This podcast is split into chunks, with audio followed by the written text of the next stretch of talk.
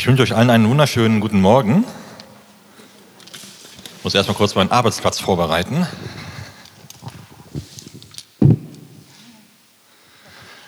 So, ich möchte euch ganz, ganz herzlich in unserem Namen Jesus begrüßen, denn er ist der Herr, er ist hier und er ist in deinem Leben und auch in meinem Leben und das ist wunderschön.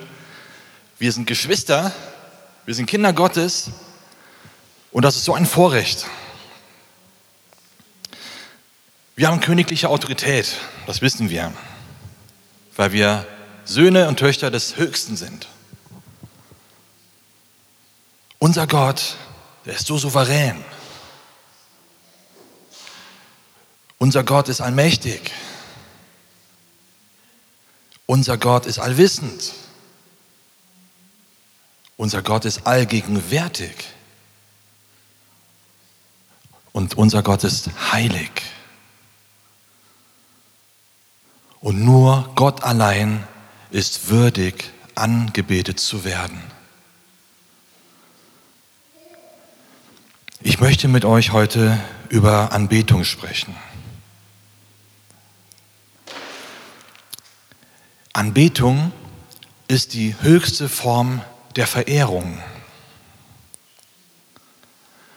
Und wenn wir Gott anbeten, dann ist es das Höchste, was wir tun können ihn zu ehren, ihn zu preisen, ihn zu loben, ihn zu verherrlichen, weil er ist, wer er ist. Er sagt selbst über sich aus, ich bin, der ich bin. Gott allein ist nur würdig, angebetet zu werden. Und das lesen wir sogar schon in den zehn Geboten. Vielleicht erinnert ihr euch, ähm, wie fangen denn die Gebote an?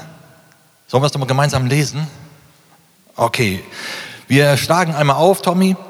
2. Mose 20 und wir lesen die Verse 1 bis 6. Also wir lesen jetzt nicht die ganzen zehn Gebote, aber einen Teil dessen. Und Gott redete alle diese Worte und sprach, ich bin der Herr, dein Gott, der dich aus dem Land Ägypten, aus dem Haus der Knechtschaft herausgeführt hat. Habe, Entschuldigung. Du sollst keine anderen Götter neben mir haben. Du sollst dir kein Bildnis noch irgendein Gleichnis machen, weder von dem, was oben im Himmel, noch von dem, was unten auf Erden, noch von dem, was in den Wassern unter der Erde ist. Bete sie nicht an und diene ihnen nicht, denn ich, der Herr, dein Gott, bin ein eifersüchtiger Gott, der die Schuld der Väter heimsucht an den Kindern bis in das dritte und vierte Glied derer, die mich hassen der aber Gnade erweist an vielen Tausenden, die mich lieben und meine Gebote halten. Wow, also wir haben gerade gelesen, dass Gott nicht möchte, dass wir andere Götter neben ihm haben, dass wir ihn nicht dienen, sie nicht anbeten, sondern nur ihn allein. Ist euch gerade eben etwas aufgefallen? Wir haben ein, ein Wort gelesen, was ganz starke Liebe ausdrückt. Wer weiß, was ich meine?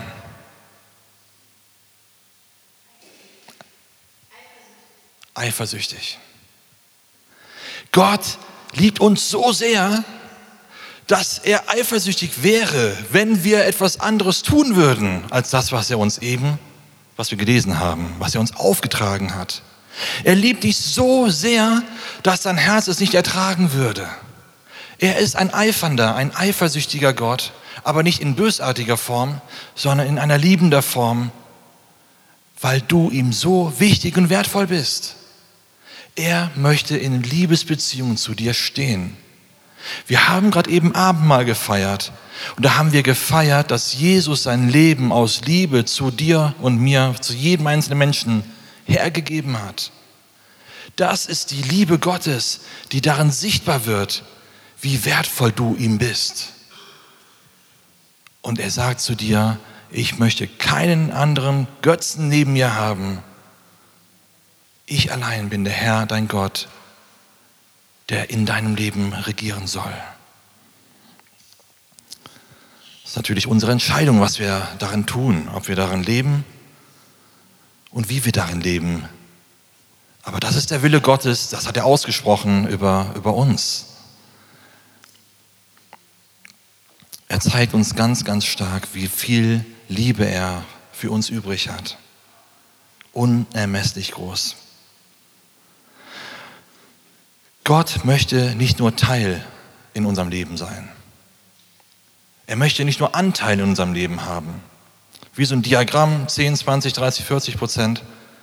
Er möchte ganz wesentlicher Bestandteil in deinem Leben sein, nämlich der Mittelpunkt. Wir hatten vor kurzem noch darüber etwas gehört, dass Gott wirklich Mittelpunkt, Zentrum deines Lebens sein möchte. Und heute sprechen wir über einen ganz wesentlichen Teil, wie wir Gott in den Mittelpunkt unseres Lebens stellen können, nämlich in Form der Anbetung. Gott sagt, dass er mit uns ist. Wie oft ist Gott mit uns? Wann ist Gott mit uns? Sonntags im Gottesdienst nur oder auch äh, schon mal montags bis freitags oder samstags? Immer. Wer ist für immer? Okay, gut gemacht. Immer. Gott ist immer mit uns. Alle Zeit ist er mit uns. Glaubt ihr das denn wirklich? Oder meint ihr das nur, weil ihr das halt so schon mal gehört habt? Wir wollen es mal lesen, damit ihr das, was ihr glaubt, wirklich auch bewusst glauben dürft. Wir lesen in Josua 1, Vers 5. Niemand soll vor dir bestehen dein Leben lang. Wie ich mit Mose gewesen bin, so will ich auch mit dir sein. Ich will dich nicht aufgeben und dich nicht verlassen. Kannst ruhig noch mal stehen lassen. Was haben wir gerade gelesen? Niemand soll vor dir bestehen. Dein Leben lang. Also solange du hier auf Erden lebst, soll niemand vor dir bestehen. Hey, das ist mal eine Aussage, oder? Gibt dir das ein gutes Gefühl, zu wissen, dass Gott sowas über dir ausspricht? Und es geht ja noch weiter. Wie ich mit Mose gewesen bin, so will ich auch mit dir sein. Also so wie Gott mit Mose unterwegs war, konnte das Meer teilen und so diverse Dinge sind geschehen, so ist Gott auch mit dir unterwegs. Und das Beste kommt noch, ich will dich nicht aufgeben und dich nicht verlassen. Wir haben eben von der Liebe gehört. Das ist damit gemeint. Gott weiß, wo du gerade stehst. Er weiß, wie du unterwegs bist. Er weiß auch so Ecken und Kanten in deinem Leben. Er weiß auch schon, wo du schon geschliffen worden bist. Eins steht fest, er liebt dich und er wird dich nicht aufgeben und dich nicht verlassen, auch in Punkten, wo du immer wieder mal auf die Nase fällst, weil er an dich glaubt und weil er dir vertraut, dass du es mit seiner Hilfe schaffen kannst, wirklich Veränderungen in deinem Leben zulassen zu können, dass du Jesus immer ähnlicher wirst. Er hat ganz großes Vertrauen in dich, weil er dich kennt und genau deine Stärken kennt. Und er möchte diese mehr und mehr zum Vorschein bringen. Dass du aufblühst, wirklich wie eine blühende Blume. Ich weiß nicht, wer von euch ist Blumenfan? Also manchmal, ich fahre ja gerne nach Holland, habt ihr ja schon mal gehört, ne? Da sieht man manchmal so Tulpenfelder. Das sind nur Tulpen eine Art von Pflanze eben. Aber das sieht so genial aus, so viel verschiedenfarbige Tulpen zu sehen und dann, ich weiß nicht, wie viel Kilometer lang. Das ist Wahnsinn, wie man manchmal diese Tulpenfelder sieht. Es ist so herrlich. Und euer Leben ist so ein blühendes Leben, wenn wir mit Gott unterwegs sind, wie so ein herrliches Tulpenfeld. Wow. Vielseitig. Und doch seid ihr eine wunderbare, kostbare, ja, nennen wir es mal Tulpe. Kostbare Menschen, Gottes Augen. Ihr dürft blühen. Und das ist so wunderschön.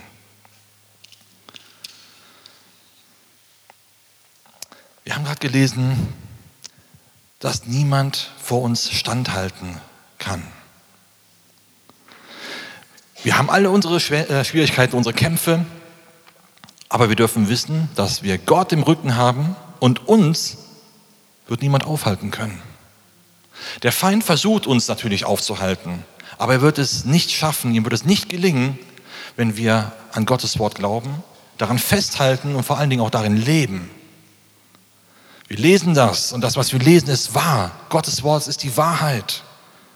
Und wenn wir das glauben, es leben und annehmen, dann werden wir diese Dinge mehr und mehr in unserem Leben erkennen und auch erleben. Gott ist mit uns jeden Tag. Das heißt also auch, er ist mit dir, wenn du gute Tage erlebst. Wenn du so richtige sonnige Tage deines Lebens vor dir hast. Alles läuft rund. Die Beziehung stimmt. Du bist glücklich mit deinem Partner oder deiner Partnerin. Die Arbeit fluppt. Alles läuft gut. Hast vielleicht gerade eine Gehaltserhöhung bekommen oder einen neuen Posten in Aussicht. Hey, Gott ist mit dir in dieser Situation. Er freut sich mit dir, weil er dich segnen möchte in deinem Leben. Du hast vielleicht einen neuen Job bekommen. Vielleicht hast du ein Kind bekommen. Es gibt so viele Möglichkeiten, wo Gott sich drin wirklich zeigen kann, wie sehr er dich liebt. Aber genauso ist Gott auch mit dir, wenn es nicht so rosige Tage in deinem Leben gibt. Er ist genauso dann auch mit dir. Und er sieht dich genauso. Wenn du vielleicht einen schwachen Tag auf deiner Arbeit hast, nichts gelingt, oder du hast dich gerade mit deiner Partnerin oder deinem Partner gestritten, der Haussegen hängt schief, die Kinder hören nicht, was auch immer es für Möglichkeiten geben mag. Gott ist mit dir in dieser Situation. Wir haben es gelesen, jeden Tag. Er ist immer mit dir, so wie er mit Mose gewesen ist. Das dürfen wir uns bewusst machen. Jeden Morgen, an dem wir aufstehen, stehen wir mit Gott auf. Du stehst nicht nur alleine auf, du stehst mit Gott in deinem Herzen auf. Du hast königliche Autorität.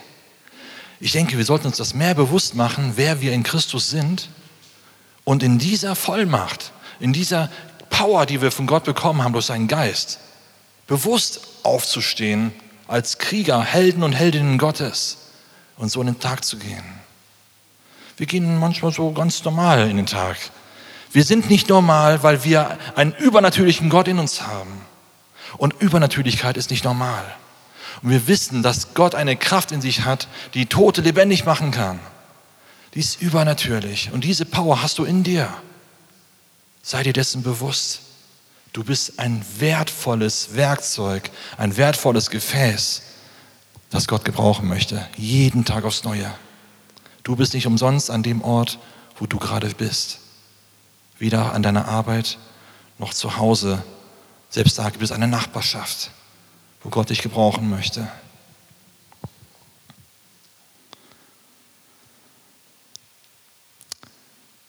Gott in den Mittelpunkt unseres Lebens zu stellen, ist so enorm wichtig, weil er unser Leben bereichern möchte. Er sieht unser Leben, er hat Pläne für unser Leben und er möchte, dass diese Dinge in Erfüllung kommen. Er hat Berufung über uns ausgesprochen, denn er möchte, dass wir dort hineinwachsen, um zu leben für das, was er uns vorbereitet hat. Jeder von uns ist ganz individuell mit wunderbaren Dingen ausgestattet worden. Und er kann nur dich für eine ganz bestimmte Art von Aufgabe auch gebrauchen, weil du dafür ausgestattet bist.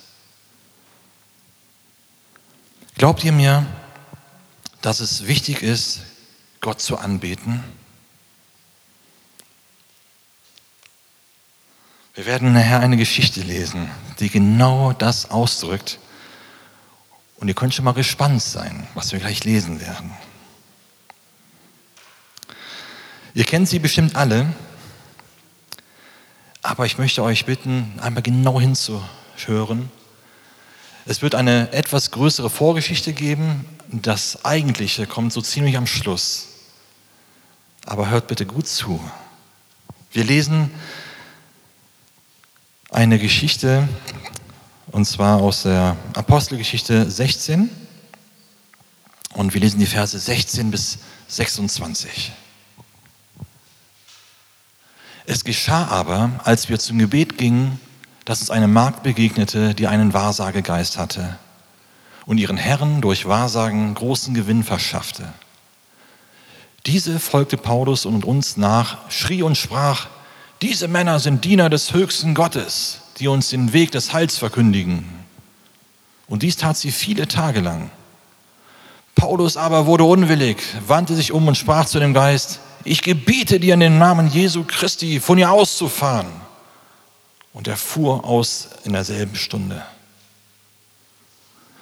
Als aber ihre Herren sahen, dass die Hoffnung auf ihren Gewinn entschwunden war, ergriffen sie Paulus und Silas und schleppten sie auf den Marktplatz vor die Obersten der Stadt. Und sie führten sie zu den Hauptleuten und sprachen, diese Männer, die Juden sind, bringen unsere Stadt in Unruhe und verkündigen Gebräuche, welche anzunehmen oder auszuüben uns nicht erlaubt ist, da wir Römer sind. Und die Volksmenge stand ebenfalls gegen sie auf und die Hauptleute rissen ihnen die Kleider ab. Nochmal zurück. Mich nochmal zurück. Wo sind denn hier die Kleider? Da. Und rissen ihnen die Kleider ab und befahlen, sie mit Ruten zu schlagen. Und nachdem sie ihnen viele Schläge gegeben hatten, warfen sie sie ins Gefängnis und geboten dem Kerkermeister, sie sicher zu verwahren. Dieser warf sie auf solchen Befehl hin ins innere Gefängnis, schloss ihre Füße in den Stock. Jetzt kommt's. Um Mitternacht aber beteten Paulus und Silas und lobten Gott mit Gesang und die Gefangenen hörten ihnen zu. Da entstand plötzlich ein großes Erdbeben, sodass die Grundfesten des Gefängnisses erschüttert wurden und sogleich öffneten sich alle Türen und die Fesseln aller wurden gelöst. Ist das normal? Ist das übernatürlich? Haben wir einen übernatürlichen Gott? Kann dieser Gott solche Dinge in deinem Leben geschehen lassen? Können solche Dinge in deinem Leben geschehen? Amen. Sie können geschehen. Unser Gott ist so mächtig.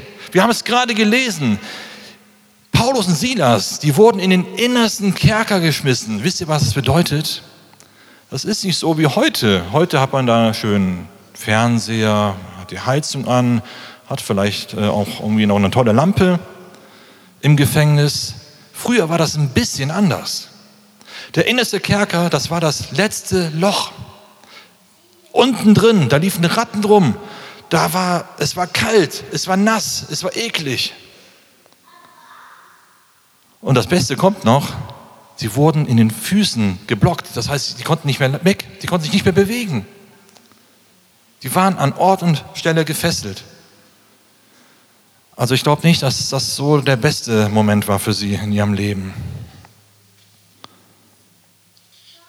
Könnt ihr euch mal so ein bisschen gerade mal in die Lage versetzen, wie Paulus und sie das wohl da drin waren? Also wenn ich mir das so vorstelle, dann läuft mir der Schauer runter. Boah. Aber was haben sie getan? Sind sie in Mitleid oder Selbstmitleid versunken? Was haben sie getan? Sie haben Gott gelobt. Sie haben ihn angebetet. Das sind mindestens 100 Punkte. Sie haben ihn angebetet in dieser Situation, in diesem dreckigen inneren Verlies, haben sie Gott angebetet. Ihnen war das mit Sicherheit nicht egal, was dort war, aber sie haben darüber hinweggesehen. Auf was haben sie gesehen?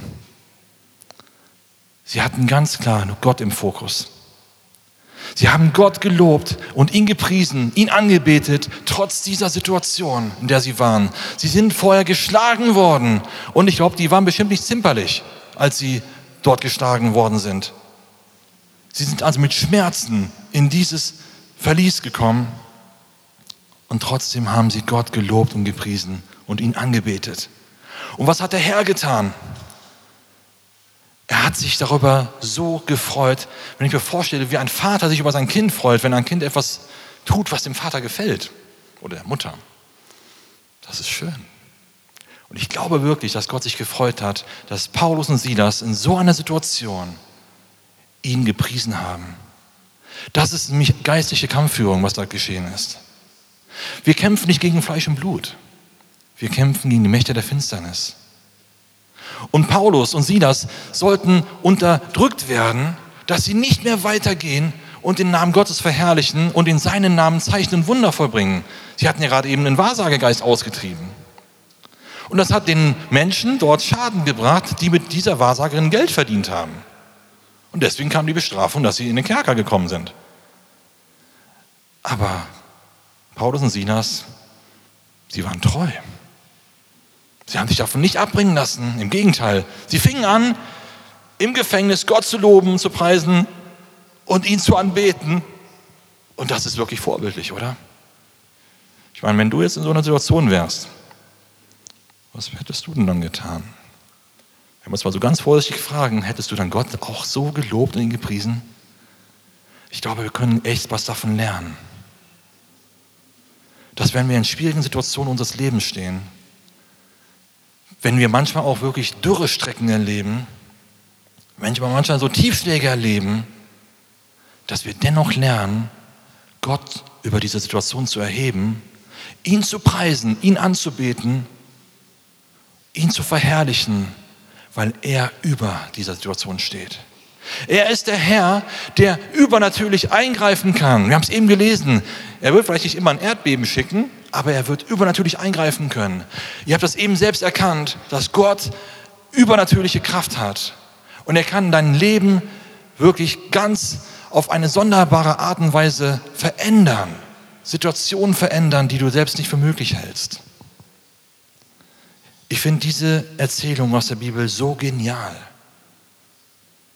Erstens, wie Paulus und Silas mit dieser Situation umgegangen sind. Sie hätten auch anders damit umgehen können. Aber sie haben Gott nicht angeklagt. Hätten ja auch sagen können, Herr, warum lässt du das zu? Wir dienen dir, treiben sogar hier den Wahrsagegeist aus und zum Dank kriegen wir noch hier einen Knast aufgebrummt.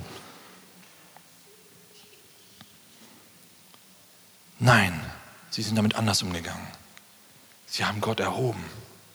Sie haben Gott verherrlicht. Sie haben ihn gepriesen. Sie haben ihn angebetet.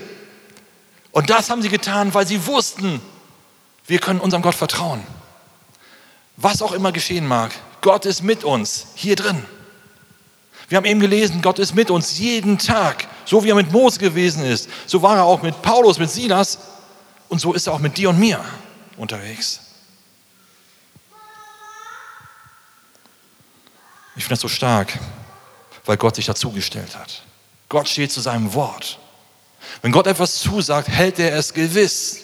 Wir dürfen wissen, das, was wir lesen, was Gott aussagt, darauf dürfen wir uns stellen. Und wenn wir das tun, darin leben, daran glauben, dann wird Gott sich dazustellen, weil er sich darin verherrlichen wird, weil sein Wort die Wahrheit ist. Und wenn wir das tun, werden wir dem Feind gefährlich. Und das ist genau das, wovon er uns abbringen möchte. Deswegen möchte der Feind verhindern, dass wir Gott in Situationen erheben, die uns vielleicht den Boden unter den Füßen wegziehen. Er möchte uns noch mehr erdrücken. Aber wenn wir aufstehen, wenn wir das nicht zulassen und wenn wir Gott danken, ihn preisen, dann wird Gott uns in der Situation hochheben. Und wisst ihr, was geschehen wird? Er wird sogar uns den, den Tisch decken im Angesicht unserer Feinde. So ist unser Gott. Unser Gott ist nicht nur übernatürlich, er ist nicht nur genial, er ist der starke und mächtige König, Herr aller Herren, Herr der Herrscher. Er ist Sieger über Tod und Sünde.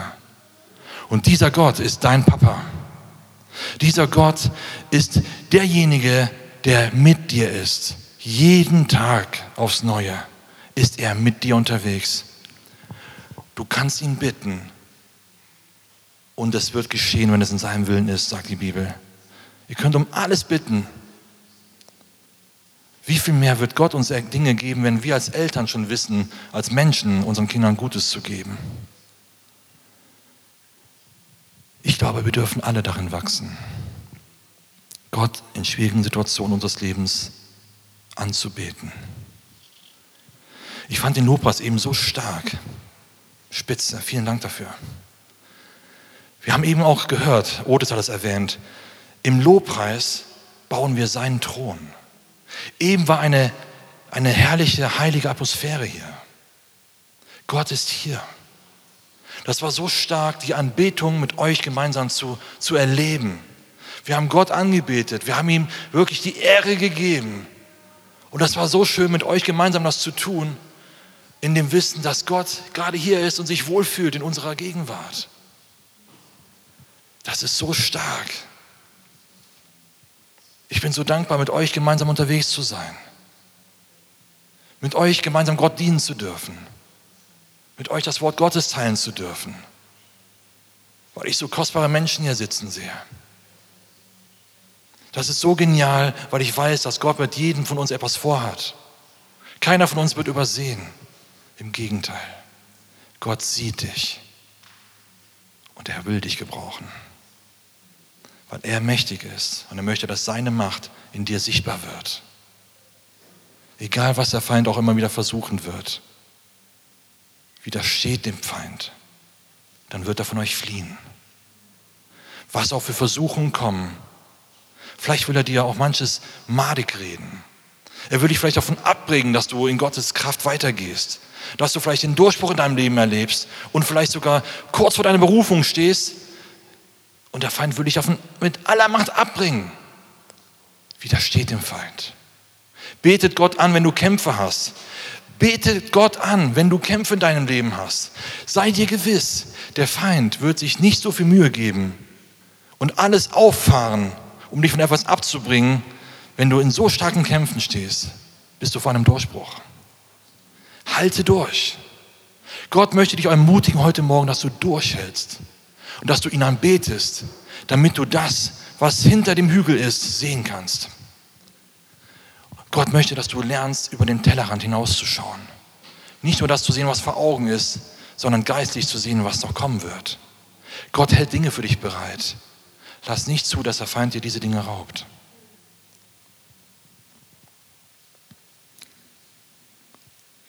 Gott bereitet Wege vor für uns. Und ich bin gewiss, dass seine Wege gut für uns sind. Ich möchte euch mal was fragen. Ihr kennt das ja schon. Ich möchte euch mal fragen, wem von euch geht es im Moment wirklich richtig gut? Man kann dankbar dafür sein, wenn es einem richtig gut geht. Wer ist zufrieden zurzeit mit seinem Leben? Okay. Ich finde das gut. Ihr dürft das wirklich gerne zeigen, weil das ist auch Gnade Gottes, dass es uns gut geht. Dann möchte ich euch, die ihr gerade aufgezeigt habt, gleich darum bitten, besonders intensiv zu beten. Wir kommen gleich noch dazu. Ich möchte euch einmal bitten, alle eure Augen zu schließen. Wirklich alle. Und ich möchte jetzt alle anderen fragen, wem geht es heute nicht gut? Wer hat Kämpfe? Wer hat Angriffe? Wer hat Schwierigkeiten? Wer hat Sorgen? Wer hat Nöte? Wer hat vielleicht Tiefschläge erlebt? Wer hat vielleicht Ängste, Zukunftsängste?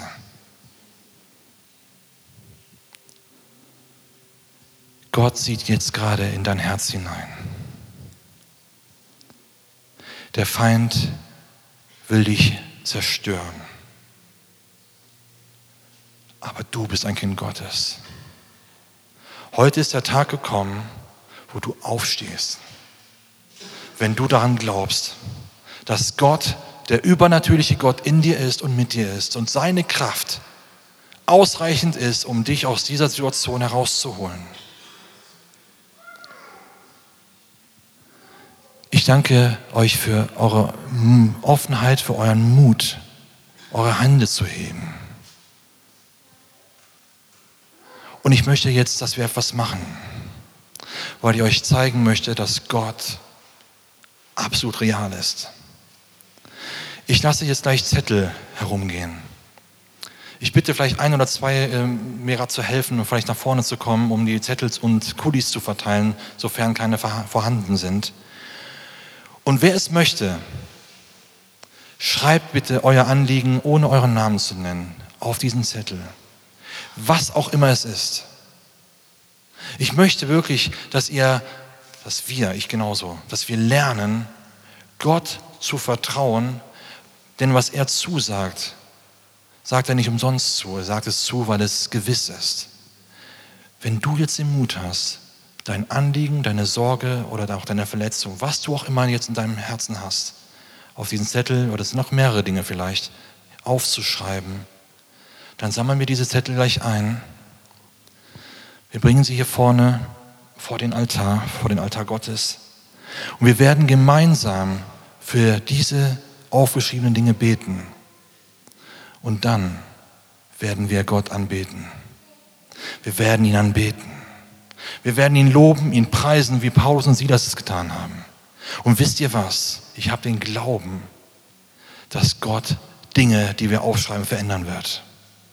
Gott ist lebendig, er ist real, er will in deinem Leben sichtbar sein und er möchte dir sagen, ich sehe dich in deiner Situation.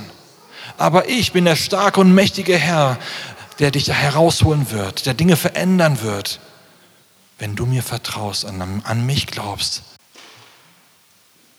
Und ich möchte besonders diejenigen bitten, die eben aufgezeigt haben, denen es gerade sehr gut geht, wirklich besonders mitzubeten, wenn wir gleich für unsere Anliegen beten.